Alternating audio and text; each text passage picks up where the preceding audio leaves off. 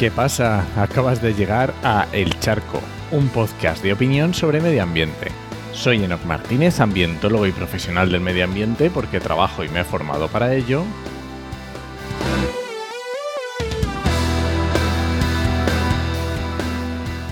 Y hoy voy a opinar sobre intentar convencer a los convencidos.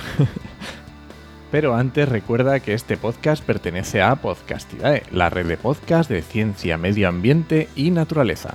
Y lo puedes encontrar en enochmm.es barra el charco. Tenemos un grave problema de comunicación de los problemas del medio ambiente.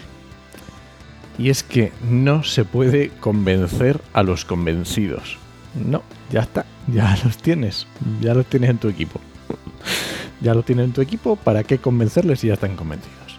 Y el problema lo tenemos porque no abordamos al resto. ¿Por qué? Pues no lo sé. ¿Es más difícil? Hombre, pues por supuesto que es más difícil. alguien que no está convencido de algo, convencerle, pues te va a costar más, por supuesto. ¿Puede ser porque tenemos miedo a los negacionistas, a las reacciones? Pues yo qué sé, pues a lo mejor también por, por, no ser cansinos, porque siempre nos han dicho que, somos muy cansinos con esto del medio ambiente, e ir evangelizando a todo el mundo.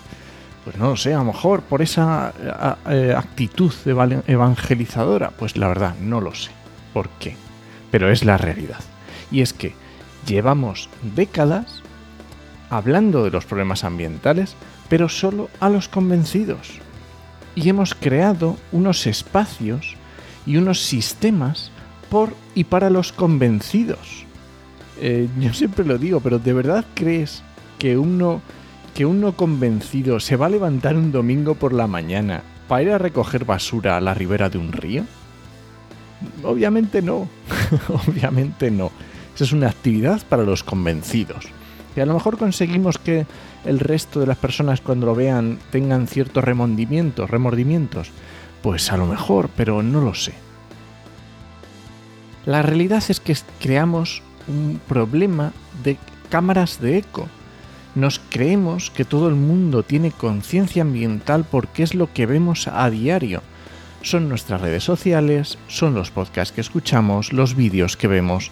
Todo en nuestro universo, para nosotros, es eh, temas ambientales y es normal que, nos, nos ahoguemos en ello.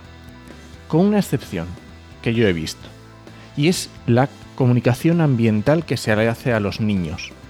Obviamente la educación ambiental para niños es un triunfo, porque ellos de por sí no, no tienen por qué tener esa expectativa o sus padres no tienen por qué educarles en el respeto por el medio ambiente. Pero es un triunfo a largo plazo. Y además tenemos un problema gordo con la educación ambiental para niños, y es que los tratamos como tontos.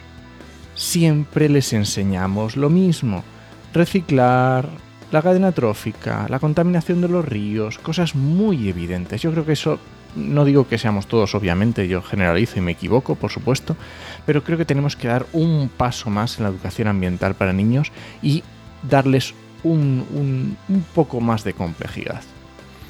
Y de esa manera conseguiremos que cuando sean mayores no, no crean que todo es reciclaje y ya está, que hay mucho más de problemas ambientales. Así que, ¿cuál es la conclusión o cuál es la solución a este problema? Pues, no lo sé. No tengo ni idea, la verdad. Pero hay algo, o sea, tenemos que probar porque no estamos consiguiendo, y ahí me incluyo completamente. Este podcast está pensado principalmente, aunque no solo, para aquellos que comunicamos medio ambiente. Y esa es la idea cuando yo creé este podcast. Así que ya digo, no tengo la solución y yo también estoy metido en, parte del problema y soy parte del problema.